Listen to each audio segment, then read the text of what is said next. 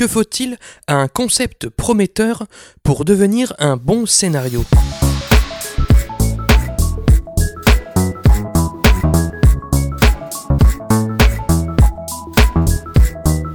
Salut et bienvenue dans ce 52e numéro de Comment c'est raconté, le podcast qui déconstruit les scénarios un dimanche sur deux. Aujourd'hui, petite session dystopie avec la comédie dramatique américaine The Truman Show, oui à la française pourquoi pas, réalisée par Peter Weir, écrit par Andrew Nicole et sorti en octobre 98 au cinéma. Cette œuvre culte repose sur un high concept auquel Black Mirror n'a rien à envier, high concept dont nous allons analyser ensemble les rouages.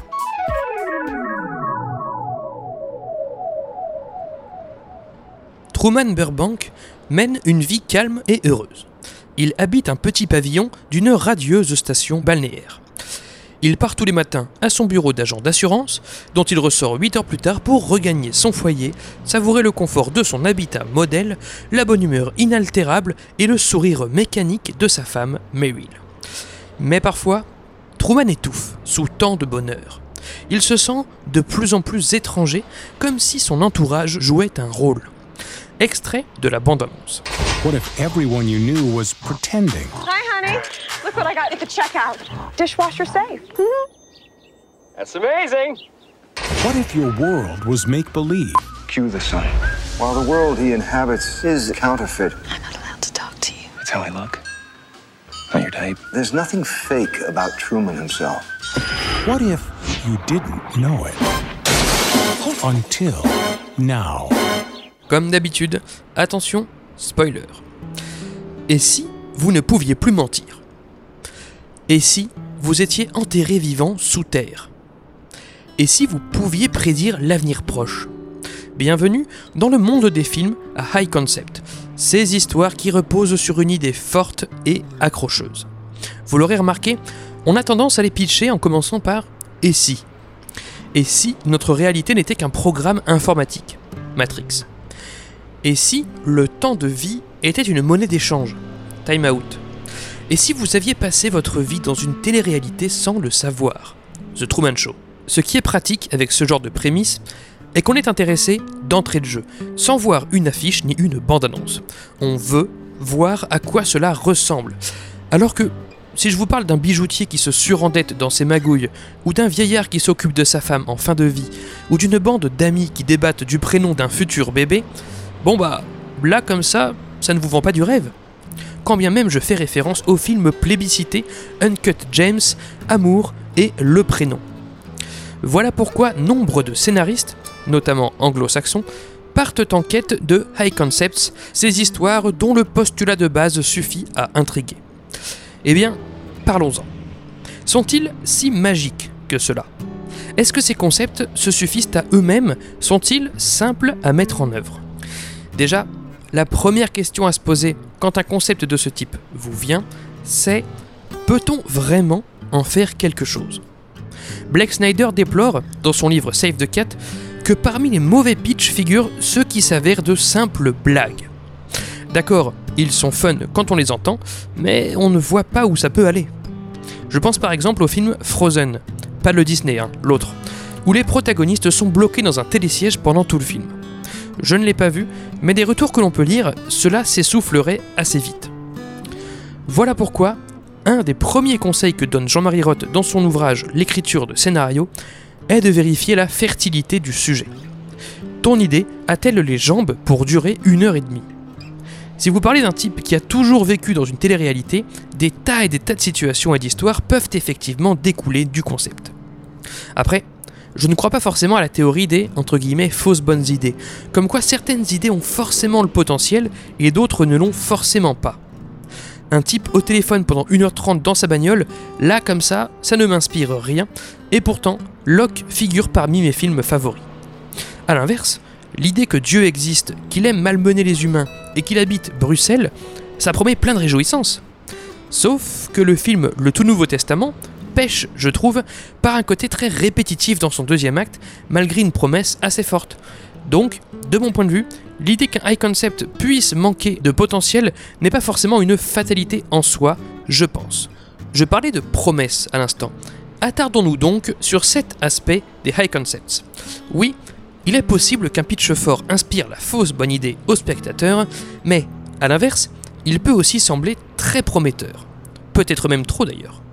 Dans Outlining Your Novel, K. Aim Wayland invite ainsi les auteurs à traire au maximum leur fameux et si. Si vous avez une idée du siècle, alors soyez à la hauteur des attentes que vous suscitez chez le spectateur en explorant au maximum le concept et les possibilités qu'il offre. Sur ce plan, The Truman Show n'est clairement pas avare. Depuis le projecteur qui tombe du ciel, vers les placements de produits déguisés véhiculés par Merrill, en passant par les excuses permanentes sorties au héros pour justifier sa situation, ou les salles de régie pour que les acteurs se nourrissent, ou le fait que certains figurants de l'émission veuillent simplement passer à la télé, ou le jeu sur la météo, ou encore le cache-cache avec les caméras, Andrew Nicole a sorti de son concept bon nombre d'idées intéressantes et jubilatoires. La promesse, de mon point de vue, est tenue. Évidemment, The Truman Show a le budget de son ambition.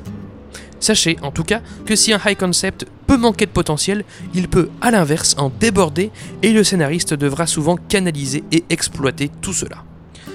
J'ai eu la chance de voir le film Jumbo, dernièrement au festival de Gérardmer, qui narre une romance entre une jeune femme et, tenez-vous bien, un manège.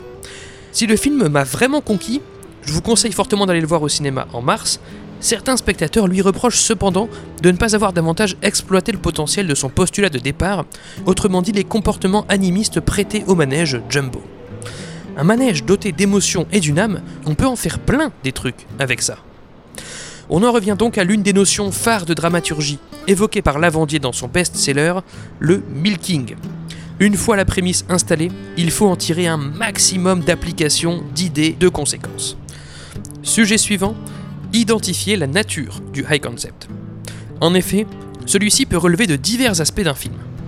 Ses dialogues, comme dit artiste ou sans un bruit, sa structure, comme Memento ou Un jour sans fin, sa situation, comme Speed, sa réalisation, comme 1917, la nature de son personnage, comme Rubber, le comportement de son personnage, comme Yes Man, The Mask, Menteur Menteur et bien d'autres classiques avec Jim Carrey, son but, comme Inception, où il est question d'implanter une idée, son montage, comme Timecode avec l'écran splitté, ou encore son contexte, comme dans Matrix, Jurassic Park et surtout notre sujet du jour, The Truman Show. L'aspect du film sur lequel l'auteur fonde l'originalité du récit aura sans aucun doute un impact sur les autres aspects. Mais aussi, prévient Lavandier d'en construire un récit, si tout est original dans un film, le spectateur risque d'avoir affaire à un ovni et de ne plus savoir à quoi se raccrocher. Autrement dit, définir le périmètre du concept permet de définir le périmètre de ce à quoi le spectateur pourra se raccrocher. Dans The Truman Show, les passants sont étranges, les décors le sont aussi, ainsi que la plupart des interactions entre Truman et son contexte. Mais, à côté de cela, les motivations de l'antagoniste Christophe, la relation amoureuse impossible avec la lanceuse d'alerte Sylvia, le but du héros de se sortir de là et ses divers modes opératoires, tout cela est relativement réaliste, une fois le cœur du high concept, le contexte, accepté par le spectateur. Quand l'idée accrocheuse a été définie, le scénariste doit ensuite l'assumer, et ce n'est pas une mince affaire. Déjà, prévient Edward Mabley dans Dramatic Construction, l'imagination de l'auteur ne doit pas sortir de l'arène qu'il a créée. On en parlait au sujet d'Edward aux mains d'argent, une fois l'histoire initiée, une certaine vraisemblance doit être conservée dans les péripéties qui suivront. Si effectivement Truman est victime d'un prank géant, alors par exemple, le contexte doit prévoir des techniques pour l'inviter à y rester, comme lui donner la phobie de la mer et lui barrer la route dès qu'il s'aventure ailleurs. A l'inverse, prévient Jean-Marie Roth, si ce qui découle du concept doit être crédible, il ne faut pas chercher à crédibiliser le concept en lui-même, à expliquer le pourquoi du comment, du moins quand il relève du fantastique, du surnaturel ou de la science-fiction. En effet, la situation est souvent hautement impossible, donc plus on cherche à la justifier, plus on présente les points sur lesquels elle n'est pas crédible. Évidemment que Nolan n'a pas expliqué le contenu ni le fonctionnement des mallettes permettant de s'incruster dans les rêves des gens dans Inception. Évidemment qu'aucun neurobiologiste n'a expliqué l'impact du masque sur le cerveau dans The Mask. Et évidemment qu'Andrew Nicole ne nous présente pas le budget de l'émission Truman Show, le nombre de figurants, la façon dont le projet s'est monté, euh, l'équilibre d'un modèle économique, les raisons pour lesquelles la législation laisse faire, car le spectateur ne ferait que réaliser combien cette émission est impossible à mettre en pratique. l'explication de l'opération chirurgicale dans Volte-Face, qui permet d'inverser les visages, est assez risible par exemple. Du coup, l'idéal, le plus souvent, est soit de ne rien expliquer, comme dans Un jour sans fin ou Rubber, soit d'invoquer une prophétie mystique chelou, comme dans Last Action Hero, Le Cercle ou Ghost Rider, soit de compter sur un phénomène hasardeux dont on reste en surface, une électrocution comme dans Ce que veulent les femmes, ou un orage comme dans Didier. Peut-être trouverez-vous d'ailleurs d'autres solutions. Une technique bien pratique, pour ne pas avoir à rester toujours crédible dans son concept, est le recours à la comédie. Pour dissuader Truman de prendre l'avion qui l'emmènerait aux Fidji, on place un poster dramatique dans l'agence de voyage où un avion est frappé par la foudre avec la mention ⁇ Ça peut vous arriver aussi ⁇ Il est évident qu'une agence de voyage ne cherchera jamais à faire peur aux voyageurs, mais le personnage naïf, excentrique et léger que campe Jim Carrey justifie son acceptation de telles aberrations.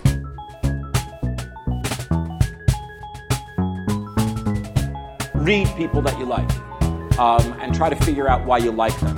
And when you see something or read something that you don't like, try to figure out why you don't like that. Be a diagnostician.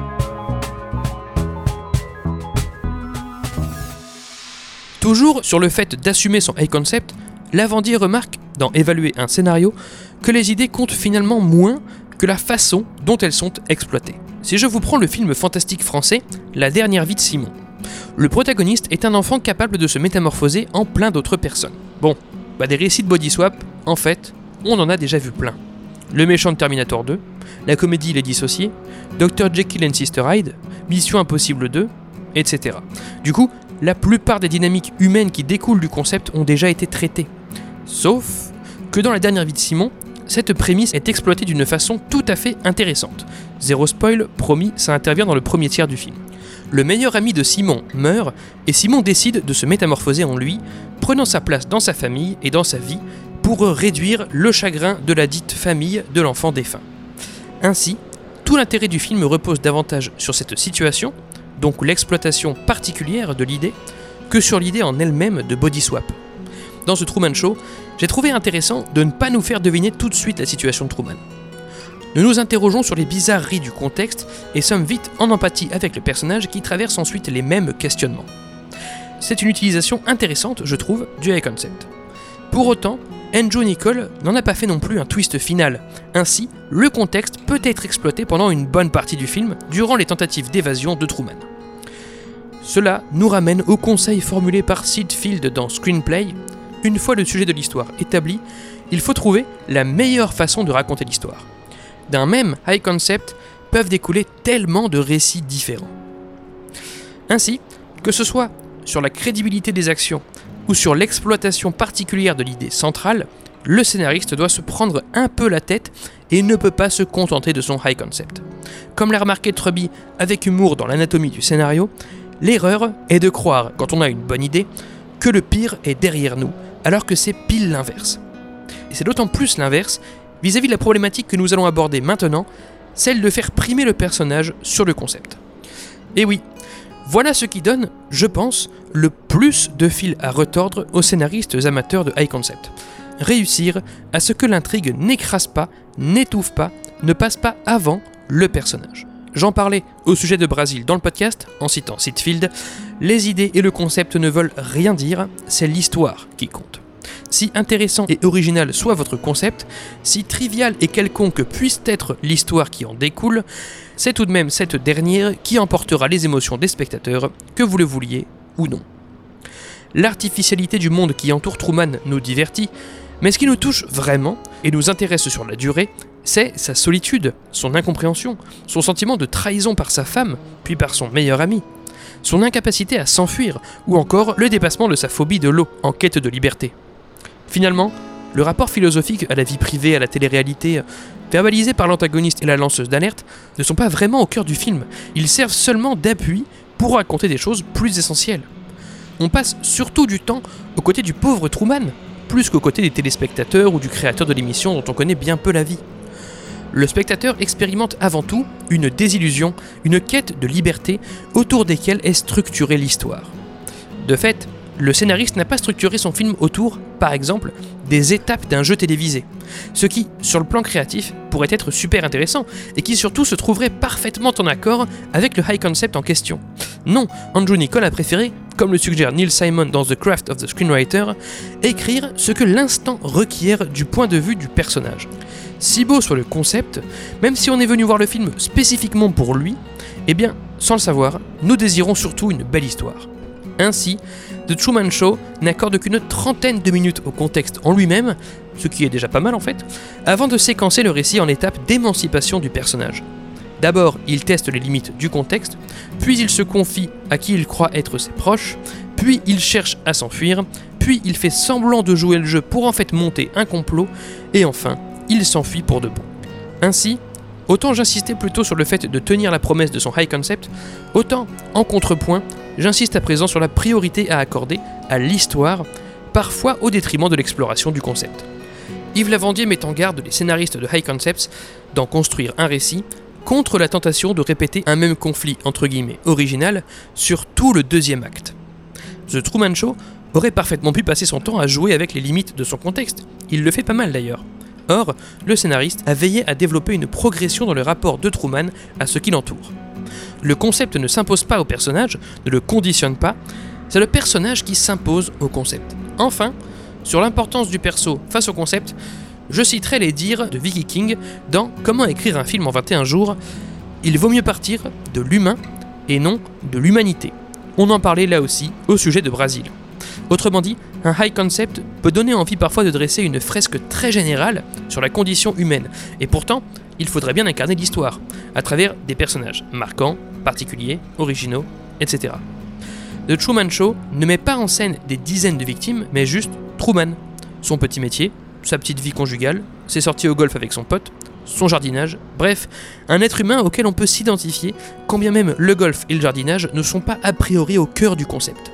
Finalement, le high concept, qu'il soit une fausse bonne idée ou qu'il soit plein de promesses, s'essoufflera forcément s'il n'est pas convenablement incarné par le protagoniste. Comme l'a écrit Brian McDonald dans Invisible Inc., le scénariste est l'esclave et non le maître de son histoire. À partir du moment où vous appliquez un concept à votre personnage, il s'en empare, il se l'approprie, et vous ne pourrez pas le forcer dans telle ou telle dimension du concept qui ne lui correspond pas. Je vais maintenant dédier une deuxième partie où je vais prendre mes distances avec The Truman Show et questionner plus généralement le recours au high concept et la quête d'originalité. Faut-il forcément proposer un concept accrocheur pour accoucher d'un film surprenant et original? Évidemment non. Déjà, chercher simplement la vérité, parfois, c'est être original.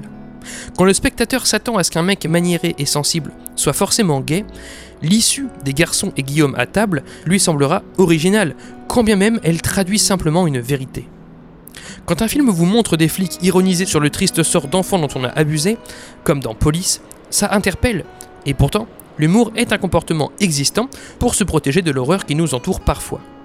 Ainsi, exprime Robert McKee dans Story, le simple travail de recherche qu'effectuera un scénariste sur son projet suffira à rendre inédites des scènes pourtant simples et classiques juste en allant au-delà des préjugés et de l'ignorance collective. En outre, nous en parlions sur l'exploitation d'une idée, de mêmes éléments factuels peuvent générer plusieurs histoires, remarque également McKee. Il restera toujours des approches fraîches de sujets que l'on croyait pourtant exploités jusqu'à la moelle.